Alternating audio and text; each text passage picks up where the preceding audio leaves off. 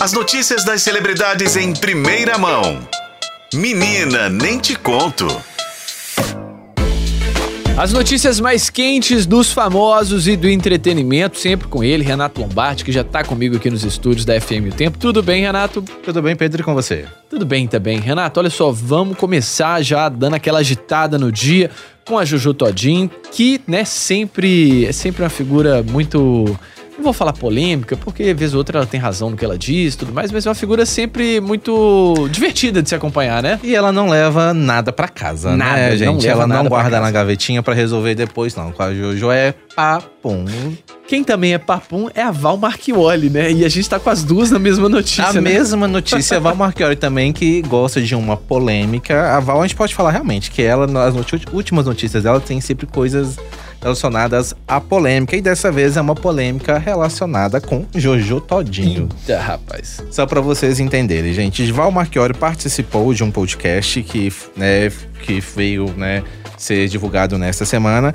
E ela faz um comentário nesse podcast sobre o peso da Jojo Todinho. E relacionado também ao ex-marido da Jojo Todinho, Lucas Souza. Disse a Val Marchiori, abre aspas. Imagina a Jojo em cima daquele ex-marido dela. Meu Deus, coitado, é a mesma coisa que espremer uma laranja. Fecha aspas. Perdeu uma boa oportunidade de ficar calada, né? É, uma oportunidade de ouro, assim, né? Mas ela não milhões. costuma perder a oportunidade de ficar calada, não. Não, ela... acho que ela é uma pessoa que ela é, assim, freio e sem noção das uhum. coisas que ela fala, porque foi um comentário extremamente gordofóbico, foi. desnecessário, independente de quem seja Val Marchiori, né? Tipo, gente, não, não é legal. Jojo Todinho tomou conhecimento dos comentários de Val Marchiori e foi lá e pá, deu aquela lapada também, uma, um, não deixou barato. E chamou ainda a Val Marchiori de maracujá, az, maracujá azedo. De maracujá gaveta, de desculpa. Gaveta. desculpa é. Maracujá de gaveta. Disse Jojo Todinho num vídeo compartilhado nas redes sociais. Abre aspas. Hoje meu bom dia vai para você, Val, que se incomoda muito comigo até hoje. Não aceito o fato de eu ter sido musa do baile da Vogue nem de ter posado para a Vogue. E você, que é padrão maravilhosa, nunca foi chamada, fecha aspas. e depois completou em outro trecho. Abre aspas.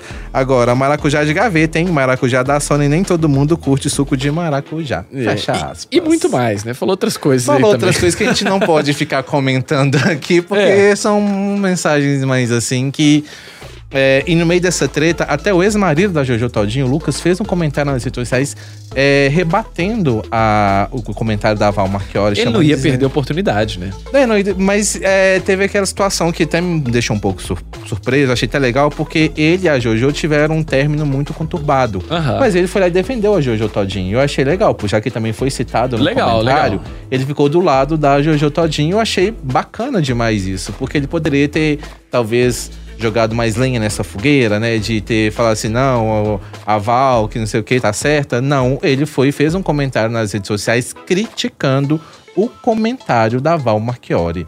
E com certeza, né, gente, como eu disse aqui, extremamente gordofóbico e desnecessário. É, a Val Marchioli perdeu a. Tem hora que a gente dá risada dela, que é um personagem divertidíssimo, né? E tal, mas tem hora também que. Ainda mais nesses podcasts. Então, uma coisa que me deixa, assim, maluco da cabeça, esses podcasts onde é aquela entrevista mais solta, que a pessoa vai lá, fala o que quiser, e fala, fala, fala, fala besteira, aí passa uma besteira dessa aí, faz o corte, põe na internet, ganha essa repercussão toda, gente. Pelo amor de Deus, tem que ter responsabilidade no conteúdo que a gente veicula também, né?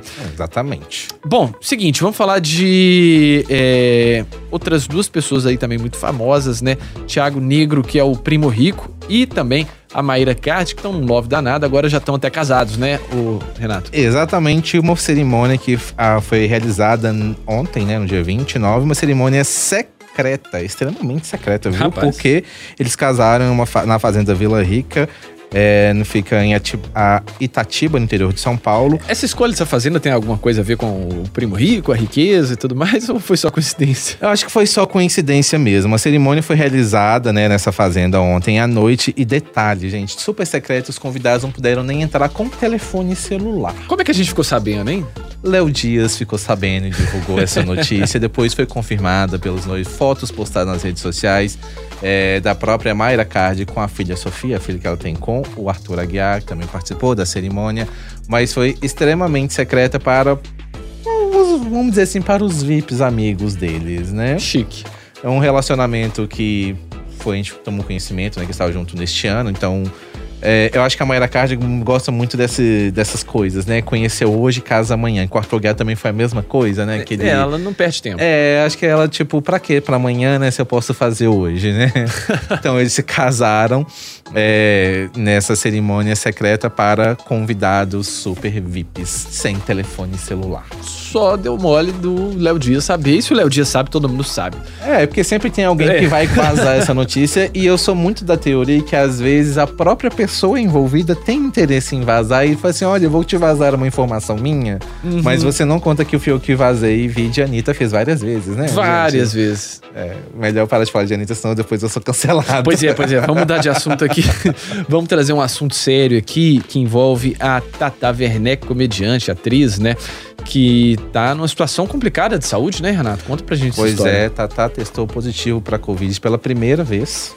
Ela pegou Covid, ela que no, no auge da pandemia, ela se cercava de cuidados, não ia para lugares públicos para poder gravar o programa dela, era sempre com um cuidado extremo que ela adotava além dos próprios protocolos da Globo, mas ela testou positivo para Covid nesta semana.